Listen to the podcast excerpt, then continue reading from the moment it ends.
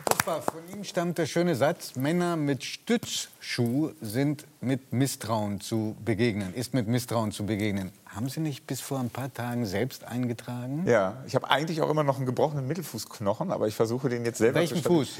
Den linken.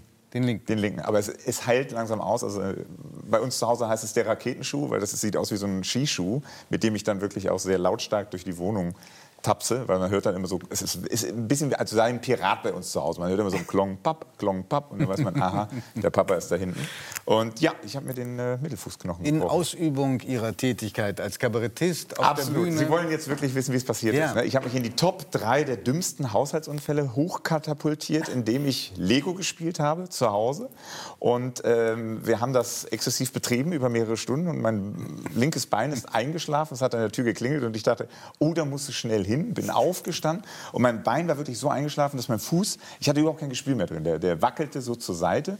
Und bin dann direkt in der Vorwärtsbewegung auf den zur Seite wegknickenden Fuß getreten. Und dann haben meine Kilogramm mir selber den Fuß gebrochen. Es hat ein Geräusch gegeben, als hätten sie Kieselsteine in so einem Leinenbeutel und würden den kneten. Das müssten Sie noch einmal vorführen. Ich, äh, Ja, also ich kann es mal machen. Also man steht da, die zwei, ja, also Ja. aufgestanden, mein Fuß pendelte zur Seite, ich nach vorne auf, so. das, auf die Außenseite abgeknickt. und dann nach vorne und dann haben einfach die fröhlichen, ich lüge mal, 85 Kilo, ähm, haben dann den Fuß zermalmt. Oh je. Und dann kam Felix meine Neureuter leidet gerade mit, ich sehe es ihm an. ja, aber ich habe mir selber hat das vor allem ja das Schlimme ist halt, Weißt du, was so bitter ist?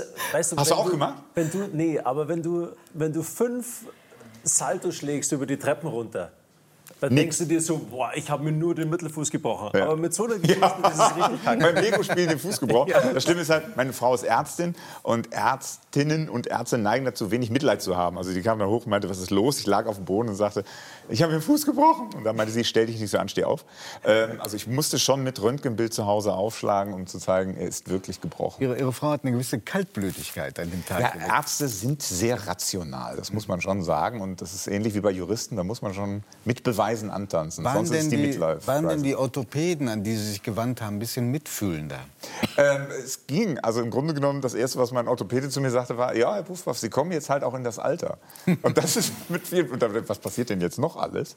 Ähm, aber es gab dann wieder einen, schönen Moment, weil ich musste halt äh, geröntgt werden, war dann also in diesem Röntgenraum und habe halt noch eine Bleischütze aufgelegt bekommen. Und äh, die Hilfskraft war auch Strahlenschutz. vorher, Strahlenschutz, genau, war auch vorher schon mit im ähm, Behandlungszimmer.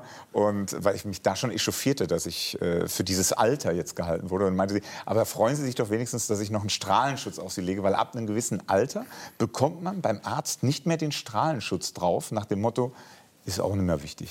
So, und ich bin jetzt in dem Alter, die Beleg Knochen- für Frau Höfner. ja, ja, eigentlich hätte man mir das ruhig ein bisschen schonender beibringen sollen. Ja.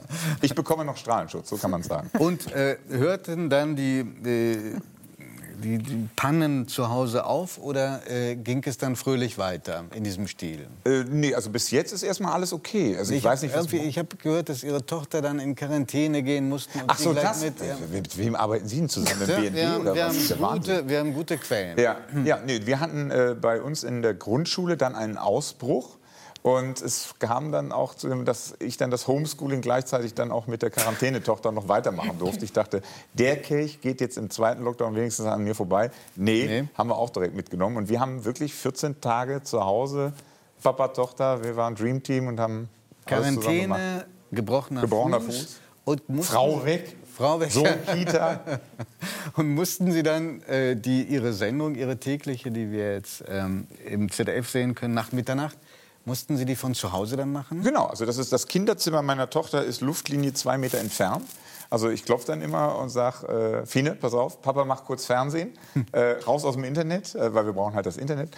Und äh, bisschen leiser jetzt, Da, alles klar. Das, das ist das Kinderzimmer, ja? Nee, das ist mein Büro. So, und direkt dahinter, ja, zwei Meter ist dann das Kinderzimmer. Das heißt, wenn sie denn da jetzt rumhüpfen würde oder sowas, würde, ich, würde das der Zuschauer auch mitbekommen und denken, oh, der hat aber einen Herzschlag.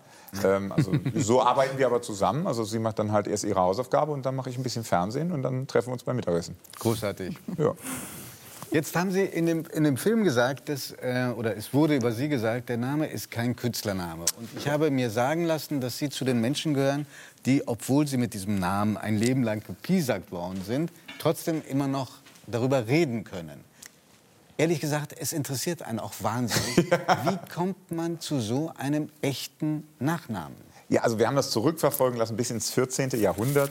Und die Erklärung lautet bisher, dass es ein lautmalerischer Name ist. Und wir waren wohl Schwarzpulverhändler und Sprengmeister. Das kam von Puffen und Paffen. Und da hat einer, der hinten kann doch Puffpaff machen, sagt dem mal Bescheid. Und daraus wurde dann Puffpaff. So, und wir werden zwar leider nur mit drei F geschrieben, also irgendeiner von uns muss auch noch Legastheniker gewesen sein. Der hat dann seinen eigenen Namen noch nicht mal richtig schreiben können. Aber das ist die Familie. Wir waren Sprengmeister. Sprengmeister oder hatten Sie selber eine Fabrik, wo Sprengstoff hergestellt war? Ja, so oder? genau weiß ich das jetzt nicht mehr, weil da gibt es leider Aber, es keine gibt in, Zeichnung. aber in Bremen gibt es ein Stahlwerk. Ja gut, das ist mein Cousin. Echt? Ja, der Geschäftsführer heißt richtig, auch so wie Sie. Richtig, ja. Also das ist einer Stehen Sie der in letzten, Verbindung? Letzten beiden. Ja, absolut. Also wir feiern auch einmal im Jahr ein Familienfest. Feiert Da kommen die ganzen, ja, Silvester. feierten. Ähm, Silvester sagt ja. ja, da sind wir ganz weit drauf. Da kriegen wir Rabatt. Ähm, so, und da kommen die ganzen Puffpuffs zusammen und äh, wir pflegen einen intensiven Kontakt. Also wir, wir halten die Großfamilie hoch. Stimmt es, dass Sie in der Schule, wenn Sie da auf den Namen natürlich immer wieder angesprochen wurden, eine ganz interessante Strategie eigene entwickelt haben gegen das Mobbing?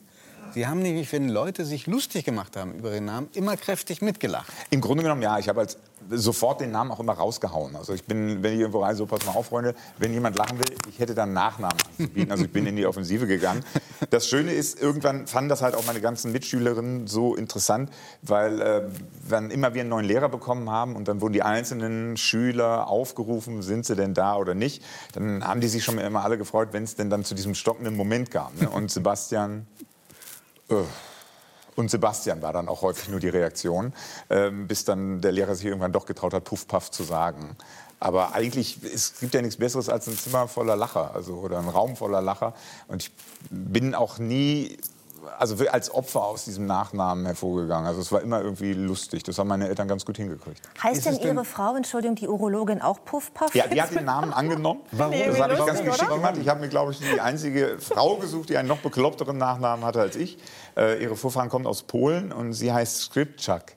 Und das wird S-K-R-Z-Y-P-C-Z-A-K geschrieben. Und da ist Puffpuff ausnahmsweise mal eine Verbesserung. also, Ist, ist denn Ihnen oder Ihrer Familie mal passiert, dass jemand nicht geglaubt hat, dass Sie so heißen? Äh, Es gibt eine sehr schöne Geschichte. Und zwar, als ich noch Kind war, ähm, acht oder neun Jahre alt, da hat es bei uns zu Hause gebrannt. So, und ähm, das war so, äh, wir haben renoviert und äh, wir hatten kein Telefon im Haus. Also das heißt, meine Mutter musste tatsächlich zu einer Telefonzelle gehen. Die Jüngeren wissen, lasst euch das zu Hause erklären, was eine Telefonzelle ist. ähm, also musste zu einer Telefonzelle gehen und die Feuerwehr rufen. So, und hat dann auch sofort, weil sie panisch war, gesagt, äh, Entschuldigung, bei Puff Puff bei Puffpuffs brennt, kommen Sie vorbei. Und äh, dann haben die aufgelegt. Und, das war, und wirklich war, sie musste dreimal anrufen, Ist nicht wahr. bis überhaupt, was wir aber nicht wussten, der Feuerwehrhauptmeister, ich weiß nicht, wie die genaue Bezeichnung ist, der hieß Mist mit Nachnamen. Und meine Mutter hatte wohl gesagt, machen Sie keinen Mist, kommen Sie sofort hier hin. Und der dachte, das sei ein Scherzanruf, von denen er schon häufiger welche erlebt hatte. So, wie in der Comedy. Glücklich, absolut. Also das Leben schreibt ja eh die meisten Pointen. Und die Feuerwehr kam damals auch erst, das weiß ich noch ganz genau, in einem alten VW Passat, zwei Leute und ein Feuerwehrlöscher, standen da und sagten, ah, nee, da brauchen wir doch das große Besteck. Und die gingen dann auch erst nochmal zur Telefonzelle und sagten, kommt auch mal mit dem großen Auto, hier brennt's wirklich. Puffbach. Und haben Sie sich entschuldigt? Äh, ja, sagen wir mal so, also das macht man damals so, wenn es gebrannt hat, hat man hinterher noch den Feuerwehrleuten auch eine Kiste Bier dahingestellt. ähm, das heißt, wir haben die dann zusammen getrunken und lagen uns dann, damals noch durfte man es ja, in den Armen. Wie kam Sie, jetzt haben wir geklärt, wo Puffpuff herkommt, wie kamen Sie zu dem Spitznamen Onkel Puffy? Onkel Puffy ist tatsächlich durch die Kommentierung in den äh, sozialen Medien passiert. Also ich glaube irgendwann, ich habe ein sehr enges Verhältnis zu meinen Zuschauern. Äh, das hat sich irgendwie durch dieses Format so ergeben und ähm, da kam es, äh, du, äh, du bist wie ein Onkel für mich, wie eine Kombination aus einem guten Onkel und dem Sandmännchen. Stört es dich, wenn ich dich Onkel Puffy nenne? So unter diesem Kommentar kamen dann auf einmal 60 weitere Kommentare so ungefähr. Ab heute ist er Onkel Puffy und das habe ich damit aufgenommen und dementsprechend bin ich jetzt unter anderem Onkel Puffy. Ich nehme gerne die Spitznamen auf. Also ich habe mittlerweile noch Geleckte Kalb auch. das geleckte Kalb. Kommt das von Ihnen oder kommt das auch nee, von einem nee, komm? Ich denke mir sowas jetzt nicht für mich selber Ja. aus, weil ich denke, Puffpuff reicht. Das geleckte Kalb kommt aufgrund dieser Frisur, die ja leicht diesen Wet-Look hat. Mhm. Und dann sagte ein Zuschauer, ja, das hat ein bisschen was von so einem frisch geleckten Kalb. Und seitdem bin ich jetzt auch das geleckte Kalb. Und, Ja. und wer hat Ihnen äh, den Spitznamen der George Clooney oder der James Bond des deutschen Kabaretts verpasst? Oh, den James, den James Bond, den kannte ich noch nicht. Ähm, haben wir der gefunden. George Clooney des Kabaretts war damals beim äh, Prix Pantheon. Mhm. Weil als ich diesen Preis gewonnen habe, war es eigentlich eher so, da sind die ganzen ähm, Humorarbeiterinnen eher im T-Shirt, Longsleeve und mit der... Sie gendern Web- bewusst? Ah, absolut, ja. Ich habe keinen Sprachfehler. Und äh, da sind die eher mit, dem, äh, mit der Website auf dem T-Shirt aufgetreten und ich versuche eigentlich Erwartungshaltung immer sofort zu brechen und hatte damals als einziger dann einen Anzug an, also weil das war eher verpönt in meinen Anfängen, weil dann war es sofort, "Ugh, was ist das denn für ein Spießer? Und dann habe ich halt diesen Beinamen der George Clooney des Kabaretts. Ich habe auch noch graue Haare. Es gibt Was- Schlimmeres, oder? Absolut. Also wenn ich gerne schubladisiert werden möchte, dann doch so. George Clooney des Kabaretts kommt gut.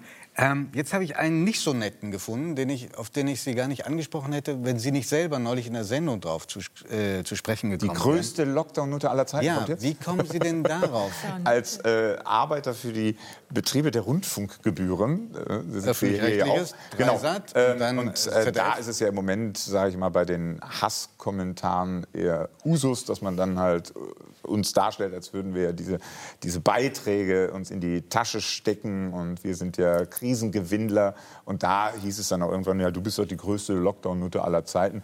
Du bist doch wahrscheinlich auch Mitinitiator dieser Seuche. Also es geht dann in Richtung dieser Aber hatten Sie sich irgendwie Denker. geäußert? Hatten Sie Verständnis für den Lockdown geäußert? Oder kam das nur, weil Sie im öffentlich-rechtlichen auftreten? Na, ja gut, also in, in meiner Sendung gehe ich natürlich kritisch in allen Richtungen, äh, also mit allen Themen auch um. Also dementsprechend auch manchmal mit Themen, die halt dann nicht so genehm sind. Und wir haben ja nun mal im Moment eine Zeit, in der wir zwei Lager haben. Die einen glauben an die Seuche und die anderen glauben vehement nicht an diese Seuche. Und die, die nicht an die Seuche glauben, sind sehr, sehr lautstark in den sozialen Medien unterwegs. Und dann kommt es halt zu solchen Beschimpfungen. Aber das nehme ich dann auch gerne mit Humor, benutze es dann im Grunde genommen, drehe es um, positiv. Also ich provoziere nicht, sondern ich mache dann eher Liebe, Liebe, Liebe. Und wenn man daraus Liebe, Liebe, Liebe macht, merkt dann der, der provozieren will, verdammt, damit kann ich ihm jetzt auch nicht irgendwie am Karren pinkeln und dann hat sich das erübrigt. Ich finde es gerade ich finde es gerade voll spannend, weil du auch sagst, ähm, du bist nicht gemobbt worden, weil du sofort mit dich selber relativiert hast. Ich habe mich als allererstes gemobbt und Genau. dachte, dachte, ja, das macht Genau, er. Das macht er schon Super, selber. aber das ist genau das, was, was, weil du vorhin auch gesagt hast, ach, Humor, es ist banal, aber es ist nicht banal. Es ist genau das, was ich meine.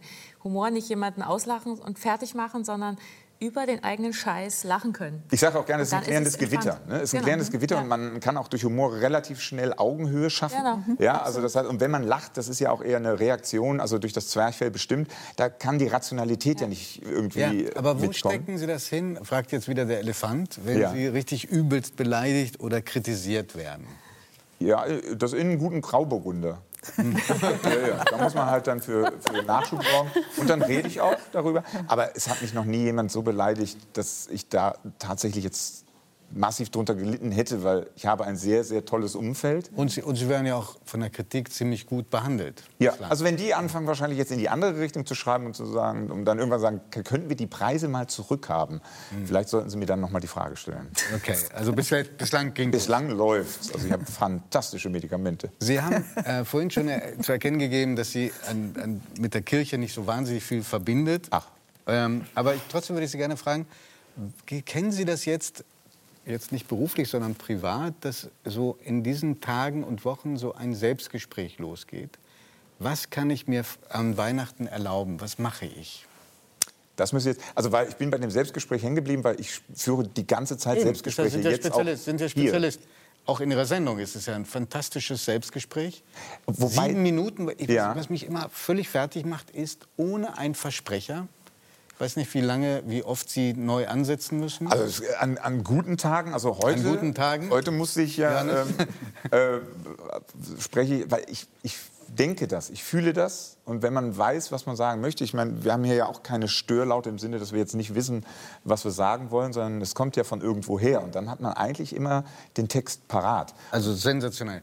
Jedenfalls zurück. Es ist kein, Entschuldigung. kein, beruflicher, kein Ja. berufliches Selbstgespräch, sondern ein persönliches. Weihnachten steht vor der Tür. Ja. Man kann nicht so feiern wie sonst. Ja. Wie macht man? Was lässt man zu? Was kann man verantworten? Kennen Sie das jetzt in, in Hinblick auf das Weihnachten? Ich halte mich tatsächlich an die Vorschläge der Profis. Das heißt also, was wir da an Bestimmungen von wegen, äh, wie viele Haushalte mit wie vielen Menschen zusammenkommen sollten, das, da halte ich dran. Und halten wir uns dran. Wir haben einen kleinen Kreis geschlossen, der sich trifft. Und dann versuchen wir das gemeinsam optimistisch auszureiten, um dann irgendwann wieder alle in den Arm nehmen zu können und versuchen da wirklich das Beste draus zu machen. Also meine Mutter wird Weihnachten zu uns kommen und dann sitzen wir da halt als kleiner Nukleus und wir haben jetzt schon gesagt, pass auf, äh, wichtig ist, äh, es gibt sofort was Leckeres zu trinken, äh, nur Klamotten, die gemütlich sind und dann lassen wir den Rest passieren. Also keinen Anspruch an diesen Abend, sondern das gemeinsam als Selbstzweck zu feiern.